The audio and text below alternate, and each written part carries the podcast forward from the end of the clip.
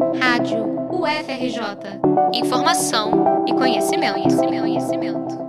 O mês de maio é marcado pela campanha de combate ao abuso e exploração sexual de crianças e adolescentes, o Maio Laranja. O mês já está no fim, mas a violência sexual na infância deve continuar sendo discutida e visibilizada. Os números escancaram o problema e evidenciam um crime muitas vezes silencioso. A cada hora, cinco crianças ou adolescentes são vítimas de violência sexual no país. As vítimas são majoritariamente meninas, representando 86% das crianças ou adolescentes violentadas sexualmente. Os dados são de um levantamento realizado pelo Unicef, em parceria com o Fórum Brasileiro de Segurança Pública, divulgado em 2021. A adultilização de crianças e adolescentes dentro das músicas refletem esse problema, que por vezes parece ser normalizado, são letras que citam as novinhas, o papai, ter carinha ou pele de neném, sobre tirar a virgindade e até mesmo relativizam o estupro, com trechos que dizem que, mesmo se a menina pedir, o estuprador não vai parar. A professora da Escola de Serviço Social, Rosana Morgado, que coordena o núcleo de estudos e trabalhos sobre família, infância e juventude, considera que esse tipo de música não é uma das causadoras do problema, mas um dos mecanismos que refletem uma sociedade que estimula homens a objetificarem mulheres. De acordo com a professora, que pesquisa o tema há cerca de 20 anos, os abusadores têm entre 45 e 60 anos de idade.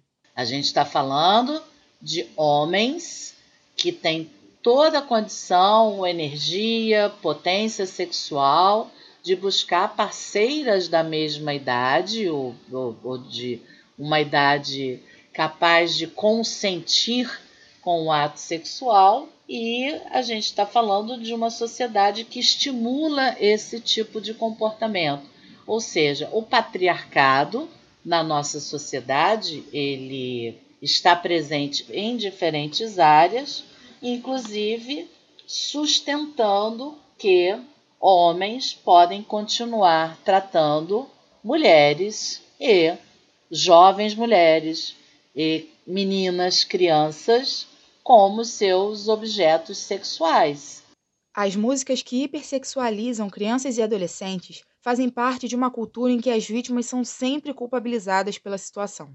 Quando sai uma notícia dizendo que uma criança ou adolescente foi vítima de estupro, por exemplo, não é difícil encontrar comentários questionando o tipo de roupa que ela estava usando ou o que estava fazendo sozinha na rua.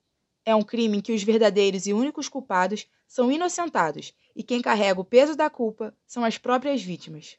Então, é falacioso ou é falaciosa a ideia de que o homem é, não consegue resistir àquele, uh, àquele comportamento da menina uh, da jovem adolescente de 15 anos de saia curta e, e, e dançando num baile funk. Isso é falso.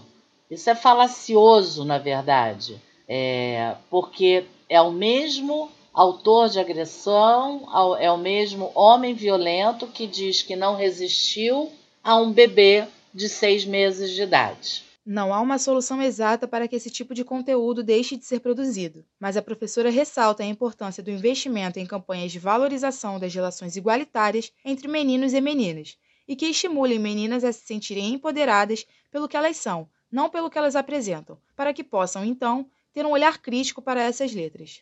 É, se você tem um comportamento aí de jovens que dizem: não, esse tipo de produto eu não quero consumir porque ele me diminui, porque ele me coloca numa determinada posição com a qual eu não me identifico mais.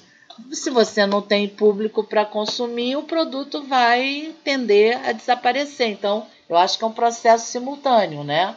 É, somos nós também que mudamos o sistema, né? Quer dizer, o sistema não vai mudar nós somos responsáveis cotidianamente pela transformação e mudança do sistema, né?